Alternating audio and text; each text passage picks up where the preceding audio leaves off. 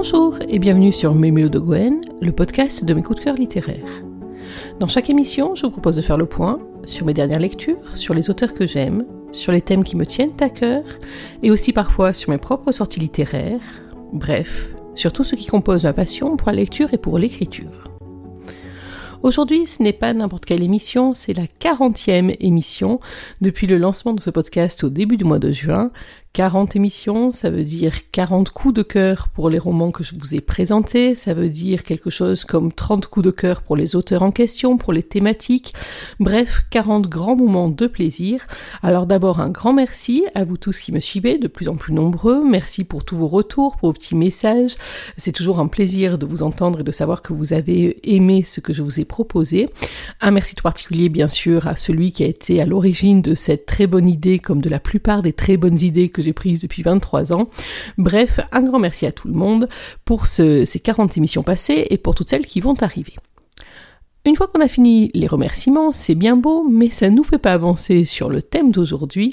Et aujourd'hui, j'ai décidé, un petit peu comme un clin d'œil, de vous parler d'une auteure euh, qui a été l'objet de mon premier podcast. Et depuis, on s'est déjà retrouvé à quelques reprises. L'auteur, c'est J.H. David. Le roman dont je vous parle aujourd'hui, c'est encore Lise. La saga Lise, avec cette fois-ci le tome 3, Défier les ténèbres, qui est paru aux éditions Elixiria. Alors, il est paru il y a un petit moment, il est paru un peu plus d'un an, en septembre 2000 mais je rattrape mon retard lentement mais sûrement parce que les romans de J.H. David et en particulier cette saga Lise, ça me fait osciller entre deux points de vue différents. D'un côté, la gourmandise avec une envie de baffrer ces romans, de les avaler euh, rapidement tellement l'ambiance est prenante, et puis au contraire, une gourmandise d'esthète qui me force à lire et à relire certains passages, certains chapitres, tellement je suis toujours saisie par la beauté de la plume de J.H. David, par euh, l'ampleur des sentiments qu'elle est capable décrire dans une même page, par toute la poésie, y compris dans le plus profond des désespoirs, bref, toutes les raisons pour lesquelles Lise va être une des sagas les plus marquantes de mes lectures depuis très longtemps.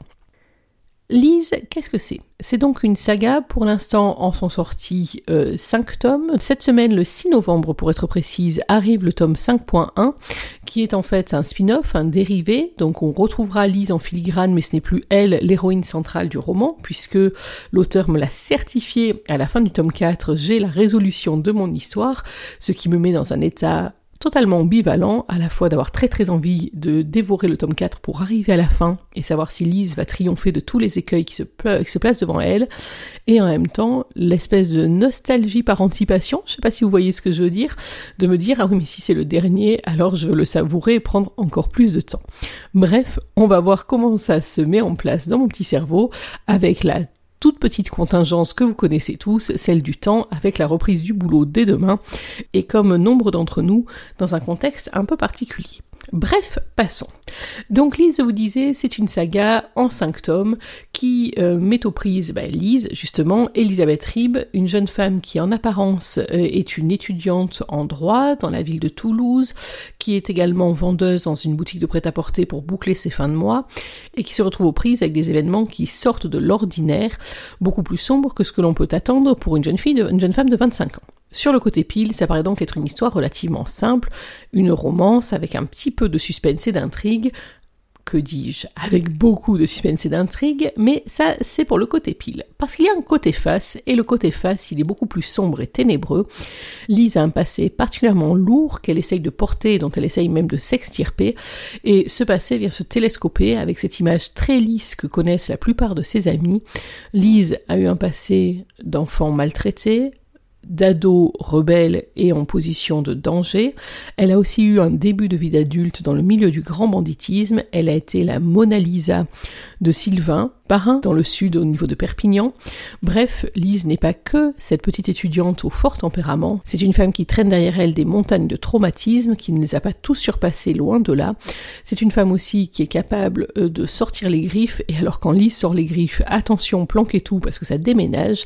C'est une femme qui est un condensé d'une immense fragilité et d'une force terrible, et c'est une femme à laquelle rien ne résiste. Il y a euh, dans ce tome 3 toute une réflexion à ce sujet sur la manière dont en fait elle est capable de séduire à peu près n'importe qui euh, par une façon de rentrer dans la sphère intime des gens, de rentrer dans une sphère d'empathie euh, très impressionnante, dont bien entendu elle ne sort jamais indemne, ni elle, ni ses proies.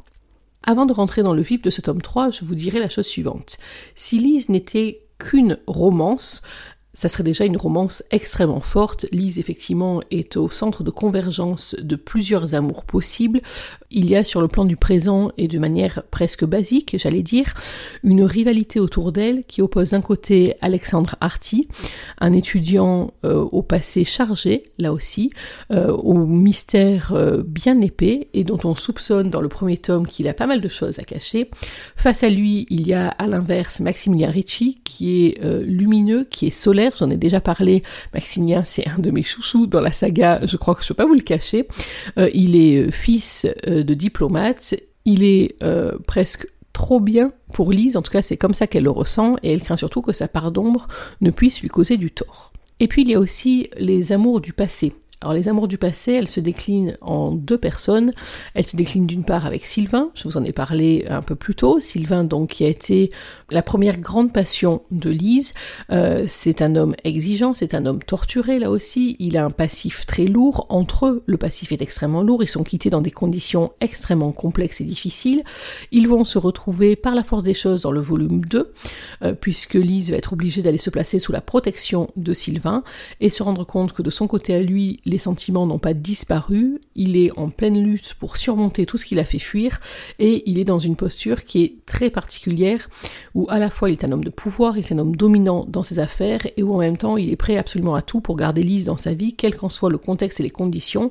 C'est un personnage sur lequel j'avais eu un peu de mal dans le tome 2, en tout cas je comprenais pas trop la fascination d'une partie des lectrices pour Sylvain, et je dois vous avouer que dès le premier chapitre du volume 3, j'ai envoyé un message à Jenny pour lui dire à quel point finalement j'allais peut-être réviser mon jugement, eh ben oui. Et puis dans le passé, il y a aussi le personnage, alors lui c'est le personnage incontournable, c'est l'amant absolu contre lequel on ne peut pratiquement rien. Il s'agit de Stéphane. Stéphane a été le grand amour de Lise, le seul et l'unique pratiquement. Il est décédé dans des circonstances tragiques euh, et c'est autour de lui que Lise essaye de survivre, de se construire ou de se reconstruire. Il y a dans ce tome 3 un moment où Lise va se confronter à ce passé en retournant sur les lieux où ils ont vécu, sur les lieux qui auraient dû être ceux de leur bonheur. Euh, c'est un moment qui est extrêmement fort dans toute l'intrigue et dans toute l'histoire. Et cet amour impossible, bien sûr, cet amour fantomatique, euh, c'est l'un des points forts de ce roman, de cette saga. Et euh, J.H. David a vraiment accompli un tour de force pour faire ressentir cet amour comme s'il était encore totalement vivace et présent. Euh, c'est vraiment un élément qui, moi, m'a impressionné dans toute cette saga. Il y a un cinquième larron dans le cœur de Lise, qui lui est un personnage très d'union entre le passé, le présent, le futur.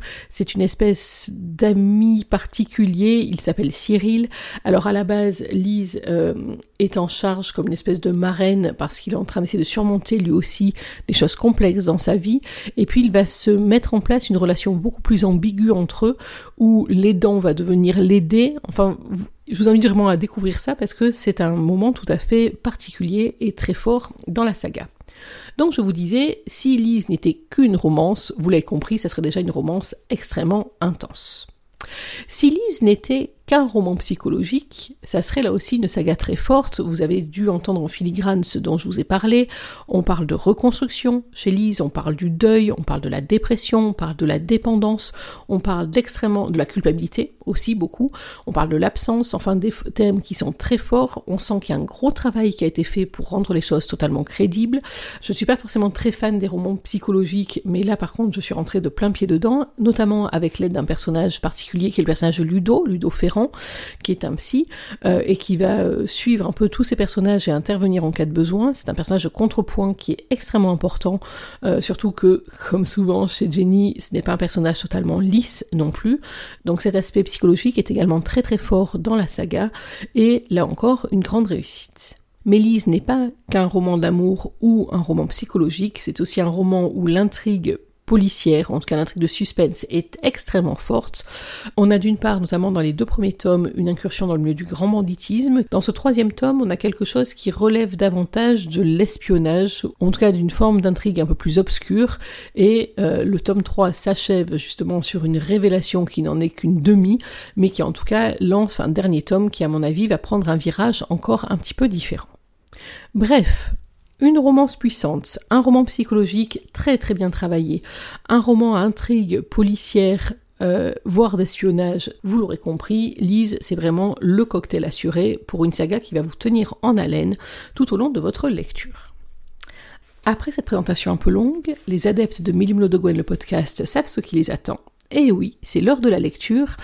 J'ai eu un peu de mal à choisir l'extrait que j'allais vous lire pour deux raisons principales. La première, c'est qu'il y avait trop de choix. À chaque moment de ma lecture, je me disais ah oui, c'est ça ce que je veux lire, et puis ensuite je me disais ah non mais ça c'est encore mieux, ah mais ça ça m'a encore plus touché, etc. etc.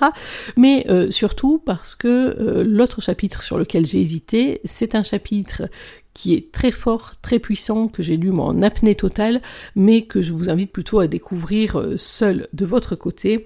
Je vous parlerai d'une nuit de Noël. Quand vous y serez, vous comprendrez de quoi je vous parle. Non, moi j'ai choisi un chapitre qui se passe en gros au tiers du roman. Le chapitre s'appelle Sur le toit. Malheureusement, je ne vais pas vous lire en entier, sinon il faudrait qu'on prépare une émission d'une heure et demie. Non pas que ça me dérange, mais ça pourrait être gênant pour l'écoute. Lise est rentrée de Perpignan depuis quelques jours. Elle est dans une souffrance psychologique assez importante malgré l'aide de Cyril, et puis d'un coup, elle reçoit le coup de fil qui la transfigure, c'est Max, et Max va venir la rejoindre dans son appartement, et c'est là que commence ma lecture. C'est Lise qui a la parole. Je me dirige vers ma chambre et rabats ma couette en rangeant tout ce qui peut encore dépasser, sans céder à la tentation de tout fourrer sous mon lit. Je crois que Max est le favori de Cyril, et j'ai le sentiment qu'il m'a préparé un traquenard. Mes soupçons sont en passe de se transformer en conviction quand j'entends la porte de l'appartement s'ouvrir puis se refermer. Je me retourne, il est là. Maximilien Ricci. Telle une apparition à la Tolstoï, il a dans son regard un mélange d'audace et de respect. Avec son visage à la fois typé et délicat d'italien piémontais, sa taille imposante mais gracieuse, il a des airs d'Olivier Martinez dans le hussard sur le toit. Il porte un pull sombre sur une chemise blanche et un jean foncé ajusté mettant en valeur ses jambes interminables.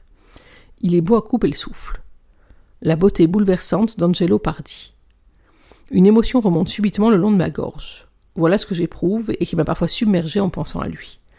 Pour la première fois, je mets le doigt sur ce que je ressens. Je suis bouleversé. Il m'adresse un sourire qui illumine son physique d'une grâce remarquable, et il s'approche plein d'assurance pour m'embrasser. Élise, que tu es jolie? Je ne sais plus ni quel siècle ni quel jour nous sommes. Je le salue d'une voix faible, quand il entoure mes épaules de ses grands bras chauds et protecteurs comme une barrière entre le monde et nous. Je sens m'envahir l'odeur entêtante de terre chaude et de résine brûlée qui le caractérise. Je ferme les yeux, emporté de façon fugace dans une sorte de tourbillon incroyable. J'ai juste envie de soupirer, enfin. Quand il se détache de moi, j'ai le sentiment que mon être s'est illuminé dans ses bras, et qu'à cet arrachement, une bonne moitié vient de s'éteindre. Max, je suis contente que tu sois là. J'ai un milliard de choses à te dire. Je remarque un léger essoufflement. Vas-y, reprends-toi, m'exclamai-je. T'as pris les escaliers? Il me fixe en silence et mord sa lèvre inférieure tout en souriant. Non, répond-il. Eh bien. Il s'efface pour me laisser passer quand je lui propose un café qu'il décline. J'avais dans l'idée de t'emmener quelque part pour déjeuner, Ellie, ça te dit? Je me retourne, agréablement surprise. Oui, bien sûr, c'est une bonne idée. Tu es sûr que tu ne veux pas boire quelque chose avant? Il me regarde avec un air étrange et amusé, puis engloutit l'espace qui nous sépare en deux enjambées, pour poser une main sur mon épaule. Sa respiration est toujours aussi rapide, mais en apparence, il est parfaitement maître de lui. Je te veux, toi. Et que tu me racontes en détail les quelques jours qui nous ont séparés. Je lui demande avec une pointe de fausse ironie. Cyril ne t'a pas mis au courant? J'ai compris que vous entendiez bien. Il laisse un éclat de rire clair et franc lui échapper. Oui, en effet, j'ai outrepassé ton avis sur la question et nous avons fait connaissance. Je l'aime bien, c'est quelqu'un de sincère et cultivé. D'ailleurs, euh, vu qu'il est pianiste, c'est son idée la musique Il fait un petit signe de tête en direction du salon et je rétorque avec amusement. Oui, j'avais plaidé pour du Rammstein, mais il a dû trouver Chopin plus à propos. C'est-à-dire, demande-t-il, un bras amusé par le sous-entendu. Me voilà coincé. Dois-je répondre sincèrement? Quelque chose de romantique? J'esquive. C'est pas franchement délicat, Rammstein, c'est plutôt ce qu'on écoute quand on a euh, une vengeance à accomplir. Je lui adresse un clin d'œil qui le fait sourire. Nous passons au salon et il s'assied à côté de moi dans une position de trois quarts. Ses splendides yeux en amande, bicolores, teintés de marron et de vert, se posent sur moi pour capter mon regard sans ciller. Un étourdissement léger me saisit l'espace d'un instant, tant sa façon de me harponner du regard est intense, puis je me reprends. J'ai décidé de proposer une colocation à Cyril. Vivre seul dans cet appartement m'était devenu difficile, et je n'en étais même pas aperçu. J'esquisse un sourire timide avant de poursuivre. Je me suis rendu compte de la profondeur de mon chagrin seulement maintenant. J'ai bâclé le travail de deuil et mes sentiments m'ont rattrapé. C'est en partie ce qui m'a empêché d'envisager quelque chose de plus sérieux avec Greg, mon ex. Et je sens que ça me perturbe avec Alex aussi aujourd'hui, c'est en train de se terminer comme à chaque fois. J'ai mis la charrue avant les bœufs, je suis nulle. Parfois je me demande si je pourrais me donner à nouveau un jour. Il caresse mon bras, et une chaleur douce rayonne à son contact. Bordel, l'effet qu'il me fait. Pour échapper à son regard, je baisse les yeux vers ses lèvres pulpeuses incroyablement pleines. Quand il reprend la parole, leur mouvement me captive. Je sais ce que c'est. J'ai ressenti ça aussi. J'ai été à ta place. Un jour, crois-moi, la vie reprend le dessus. Voilà encore un pan de son existence que je ne connais pas. Moins dangereux qu'Alex de prime abord, Max n'en est pas moins énigmatique. Son passé est un vaste point d'interrogation. Je fronce les sourcils, bien curieuse d'en apprendre davantage. Comment as-tu fait? Je dirai tout, soupire-t-il. Toi et moi, tu sais, on a bien plus en commun que tu ne le penses. Mais on peut essayer, Ellie, non? L'important, c'est d'annoncer la couleur. À mon avis, personne ne te reprochera d'avoir été honnête. Je ne veux pas que tu te punisses avec ce que tu éprouves. La mort de Stéphane a ravagé ta vie, c'est déjà bien assez. Il me l'a sauvé, Max, au propre comme au figuré. Avec lui, je me suis senti en sécurité pour la première fois depuis mon père avant les jours sombres. Quand il est décédé, la peur est revenue. J'étais vulnérable à nouveau. Lorsque je me sens en position d'infériorité, tu sais, je suis une autre personne, plus violente et dure. Je bâtis des murs entre moi et le monde, les autres ne perçoivent plus de moi que cette forteresse imprenable, je suis sinistre. À une exception près, Max. Il ignore tous mes remparts depuis toujours. Je m'interromps pour ne pas laisser percevoir mon émotion devant ces quelques confidences que je lui livre avec autant de confiance et de franchise. En cinq minutes, je viens de lui faire un aveu que personne n'a encore obtenu. Il penche sa tête sur le côté, et j'ai l'impression fugace que son esprit se connecte directement au mien dans une sorte de discussion silencieuse. Sa grande main prend la mienne, et ses longs doigts s'enroulent autour d'elle. Je resserre ma propre étreinte en sentant son assurance se distiller en moi. Élie, aucune citadelle n'est imprenable. Aucune digue n'est parfaitement hermétique, je sais de quoi je parle. Ces mots me font tant de bien que j'en frémis. J'avais envie qu'ils me les disent, j'avais désespérément besoin qu'on me tende une perche pour m'aider à sortir du tourbillon infernal de ma vie, des rapides assassins où je me noie. C'est comme si j'avais perdu la vue et qu'il avait conservé la sienne pour me guider dans les ténèbres. D'un geste vif, je retire mes mains pour les joindre sur mes genoux en baissant les yeux. La peur, toujours, me vrille l'estomac. Je suis quelqu'un de dur, Max. La vie à mes côtés est un sacerdoce. Non, je ne veux pas l'entendre, arrête. Ou tu finiras par te persuader que tu es celle que tu n'es pas. À trop vivre dans la crainte de perdre ce à quoi on tient, on finit par obtenir ce qu'on redoute. Il passe son bras autour de moi pour me réconforter. J'ai envie de me laisser aller sur son épaule, alors je m'abandonne contre lui et je ferme brièvement les yeux. C'est trop bon, j'en ai tant besoin. Lutter contre cette nécessité comme je l'ai fait jusqu'à présent est un calvaire. Et si je lâchais prise, quitte à lui avouer ce que je ressens? Je ne sais plus où j'en suis, Max. Ça viendra, ma princesse. Tu verras, tout finira par s'arranger. Suis le courant et laisse-toi porter. Il y a des choses qui ne s'expliquent pas, comme ce qu'on peut ressentir dans les bras de quelqu'un. Plusieurs hommes m'ont enlacé, mais rares sont ceux qui m'ont inspiré le bien-être et la sensation d'être enveloppé réellement. Je me rends compte que les bras de Max ont ce don et le pouvoir de me protéger de tout. Des doutes, du froid, de la peur, du chagrin. J'aimerais que la page se tourne pour de bon, pour envisager un avenir. Enfin. Se libérer de ses démons et de sa haine, c'est si dur. La colère a de la constance, bien plus que la confiance ou l'amour. Je ne sais pas lâcher prise, Max. Il s'incline et relève mon menton, dans une absolue proximité. Je n'ai plus qu'une faible impulsion à donner, un infime élan et je pourrais effleurer sa bouche désirable. Il lèche ses lèvres avant de former un sourire, et je sens le désir me brûler. J'ai envie de lui comme de personne. Je vais t'aider, Ellie. On va lâcher prise tous les deux. Tous les deux. Dans le néant et l'incertitude qui m'entourent, émergent enfin des voix secourables pour ne pas me laisser seule. Il y a eu Cyril, puis Max. Il pose une main sur mon visage et caresse ma joue. Notre self-control me bluffe au plus haut point. Mais il y a encore trop d'ombre au tableau, trop de questions en suspens. Je veux tout résoudre pour ne pas avoir honte de moi et souffrir encore une fois.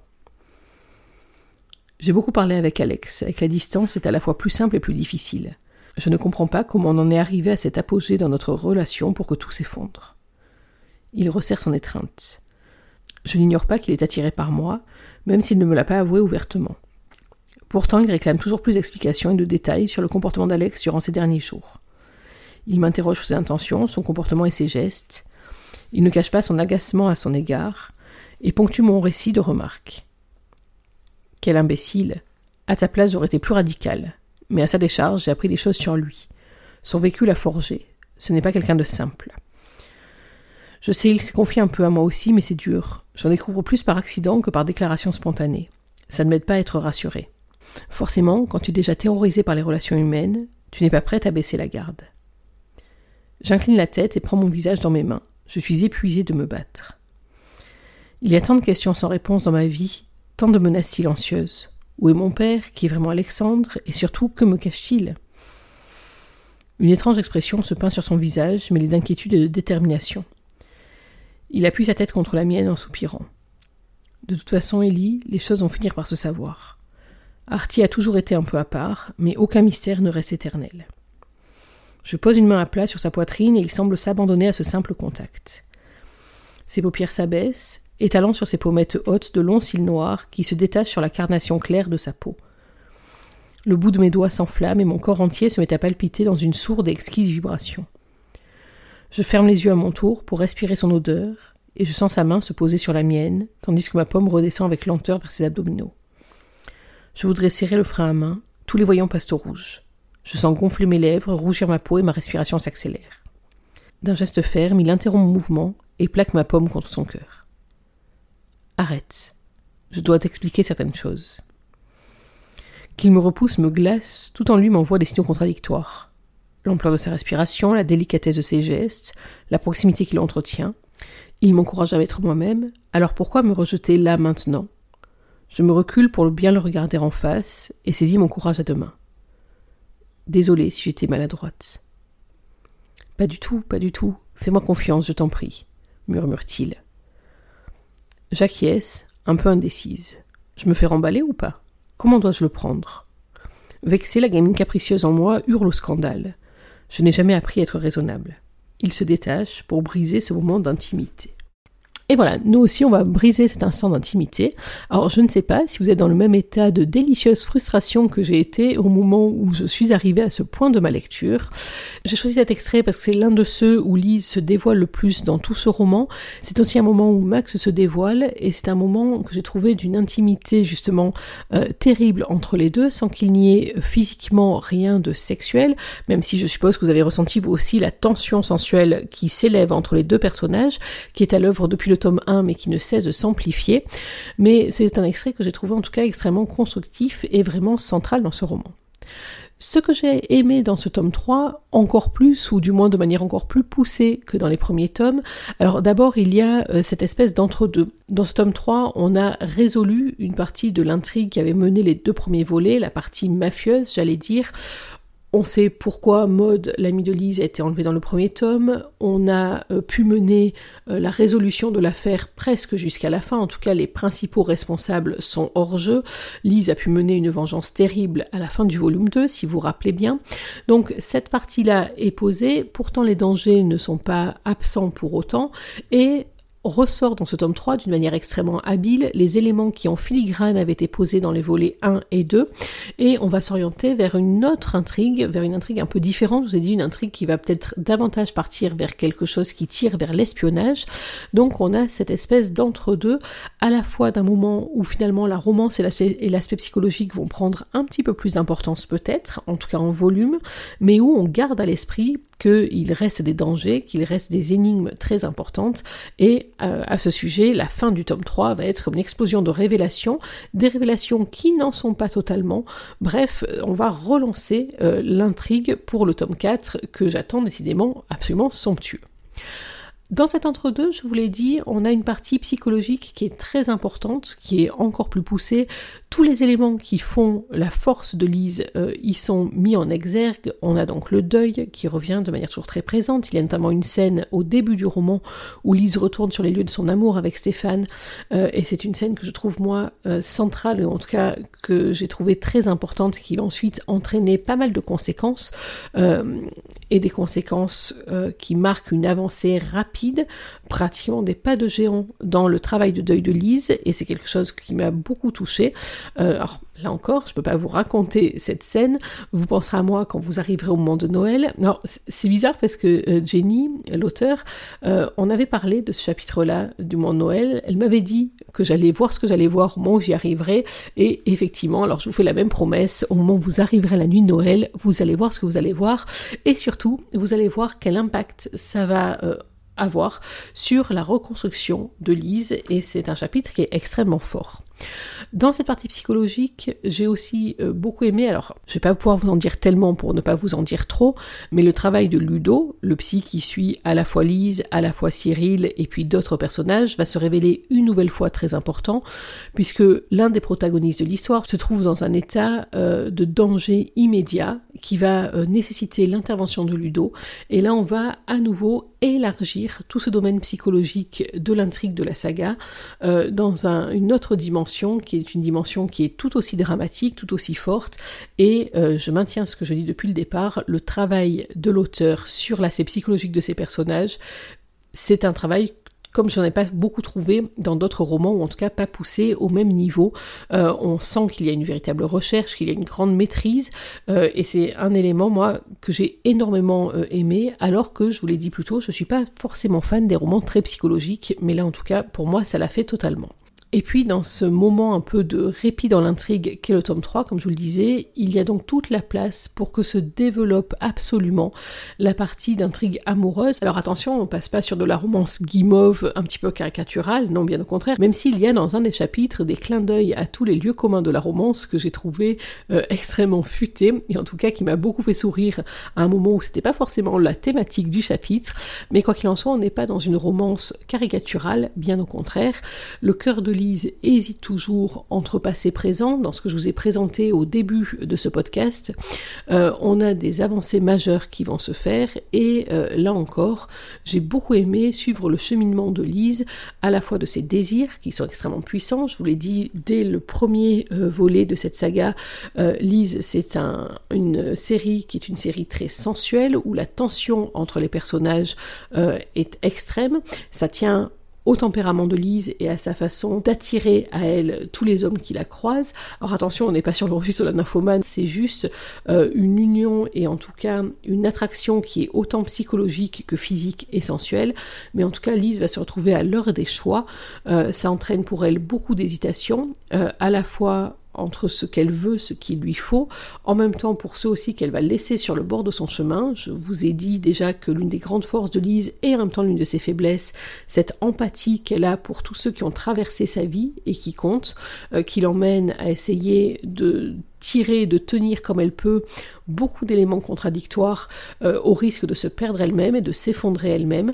Mais euh, dans ce volume, donc, on peut espérer, à moins que, euh, qu'elle soit en train de résoudre ces questions amoureuses euh, d'une manière qui, moi en tout cas, me convient parfaitement pour le moment. Mais comme je vous le disais, je n'ai pas encore lu le tome 4 et on n'est jamais à l'abri d'une autre surprise. Quand je parle du rôle central de Lise, dans ce volume, on sent encore, et d'une manière très très poussée, la manière dont elle va essayer de se mettre au service de tout le monde, dont elle essaye en fait de tirer tout le monde vers le haut, de tenir tout le monde euh, de la force de ses petits bras. Alors il y a Cyril, bien sûr, on l'a déjà croisé dans le volume 2, même si dans ce troisième volet, il y a pas mal de moments où on va avoir une espèce de bascule entre celui qui a besoin d'aide et celui qui finalement apporte une aide très précieuse. Il y a le personnage de Sylvain qui euh, va là aussi prendre une ampleur très Et euh, Lise, en fait, elle, essaye d'être forte pour tout le monde, alors qu'elle-même, elle est quand même tellement fragile. Et il y a des scènes d'effondrement dans ce roman, euh, qui, sans du tout être sadiques, ont été des scènes extrêmement fortes. Alors je pense entre autres à une scène qui se passe à Paris. On est... Euh, aux alentours de la moitié du roman, si je fais de bêtises, et on assiste là à l'effondrement de Lise dans un chapitre que j'ai trouvé d'une force impressionnante. J'ai vraiment été moi-même prise d'une empathie terrible pour le personnage, et ça relève encore du talent absolu de J.H. David dans ce roman et dans les autres, à savoir d'être capable de faire monter ces personnages extrêmement haut pour les faire s'effondrer euh, juste après, et de nous entraîner, nous lecteurs, dans un schéma assez similaire. C'est vrai que lorsque je lis euh, les livres de J.H. David, et en particulier cette saga Lise, il y a des moments où je me retrouve euh, dans un état presque d'euphorie, et d'autres au contraire où j'ai l'impression physiquement de ressentir la souffrance de ces personnages. Voilà donc toutes les raisons pour lesquelles j'ai adoré, et j'adore encore, à la fois toute la saga Lise, et en même temps ce tome 3 Défier les ténèbres de manière particulière. L'écriture y est surpuissante, les émotions y sont euh, tellement développées que euh, on ne peut s'empêcher de les ressentir. L'intrigue amoureuse est poussée à son paroxysme. A une espèce d'entre-deux dans l'intrigue à suspense qui, moi, me fait saliver d'avance pour ce que nous réserve la fin. Et puis, il y a toujours cet aspect psychologique qui est extrêmement maîtrisé, très bien mené et qui, en tout cas, m'embarque à chaque fois. Vous l'aurez donc compris, c'est un 100% coup au cœur pour défier les ténèbres, le troisième volume de Lise, la saga de J.H. David, publié aux éditions Elixiria. Voilà, il est temps pour moi de refermer cette 40e émission en vous donnant rendez-vous très vite pour la 41e. J'espère arriver à suivre ce rythme de deux émissions par semaine malgré la reprise du travail. On fera le point euh, au fur et à mesure. En tout cas, j'espère que vous avez pris autant de plaisir à écouter cette émission que j'en ai pris à la composer. Et puis n'oubliez pas qu'une journée sans lecture, c'est une journée à laquelle il manque quelque chose. Alors, dans l'attente de nous retrouver, je vous souhaite d'être heureux, de prendre soin de vous, et surtout n'oubliez pas, lisez. Bye bye